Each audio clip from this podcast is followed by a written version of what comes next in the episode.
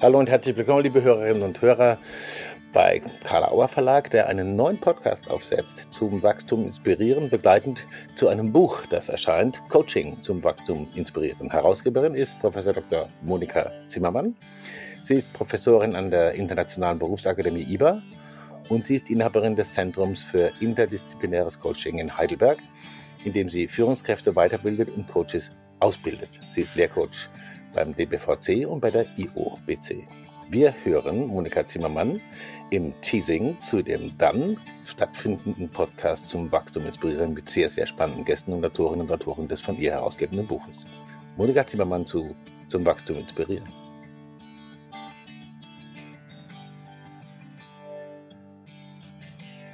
Ja, danke, lieber Matthias. Im Zuge der Vorbereitung meiner letzten Coaching-Ausbildung ist mir aufgefallen, dass es tausende Bücher zum Thema Coaching auf dem Markt gibt. Aber in den meisten davon steht im Grunde dasselbe drin. So meine Wahrnehmung. Es geht meistens um den Coaching-Prozess, den Ablauf, das Erstgespräch oder um Methoden, also diese formellen Dinge. Und darüber hinaus gibt es dann noch viele Bücher, die jeweils einen Ansatz, eine Schule beschreiben, zum Beispiel den psychoanalytischen Ansatz, den systemischen, den personenzentrierten Ansatz. Aber es gibt aus meiner Sicht noch kein Buch, das verschiedene Schulen und Ansätze so miteinander vereint, dass ein angehender Coach oder ein Coach, der sich noch weiter professionalisieren will, eine möglichst kompakte Zusammenstellung diverser Ansätze zur Verfügung gestellt kriegt, die die relevanten, evidenzbasierten Ansätze und Schulen enthält.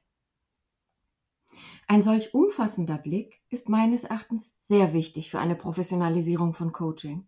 Und dafür wird dieses Buch hilfreiche Impulse geben. Es reicht dafür meines Erachtens nicht aus, immer wieder den scheinbar prototypischen Coaching-Prozess zu beschreiben, vom Erstgespräch zur Verabschiedung des Klienten oder sich auf die reine Darstellung von Tools zu begrenzen, wenn es um das Thema Coaching geht. Wir dürfen vielmehr schauen, welche wissenschaftlichen, interdisziplinären und transdisziplinären Grundlagen es gibt und braucht in den Köpfen, in der Haltung, in den Herzen der Menschen, damit sie professionelle und wirksame Coaches werden können.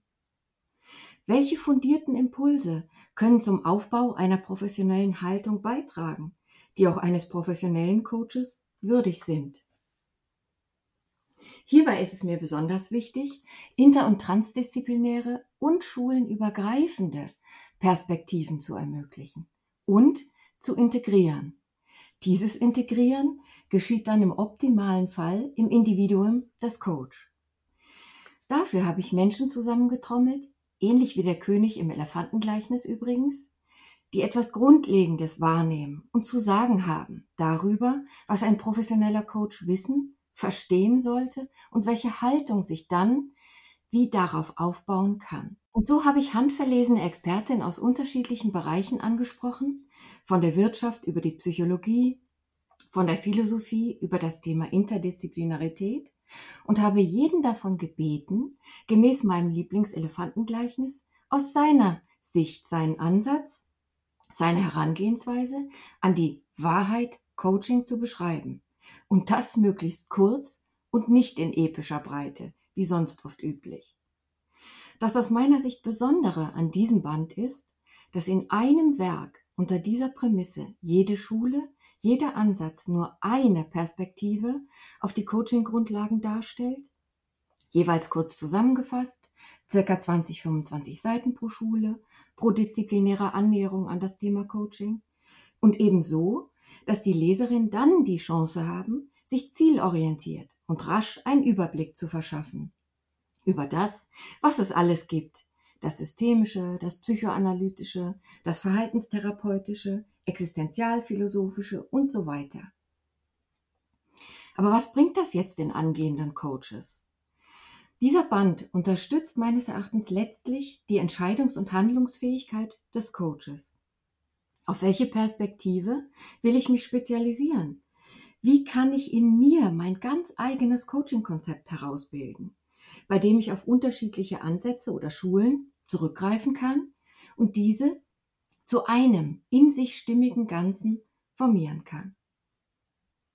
Diese Zusammenführung unter der konstruktivistischen Prämisse, dass es nicht die eine Wahrheit über Coaching-Grundlagen gibt, ebenso wenig wie es den einen Klienten oder den einen Coach geben kann, führt vor Augen, dass es viele Ansätze und Schulen gibt, die Beachtung verdienen und nicht nur jede, die gerade in Mode sind, um auch der Vielfalt der Coaches und Klienten Beachtung zu schenken und den nachfolgenden Generationen an Coaches, Beratern und Therapeuten die Wahl der Perspektive und gegebenenfalls der Perspektivenkombination zu ermöglichen.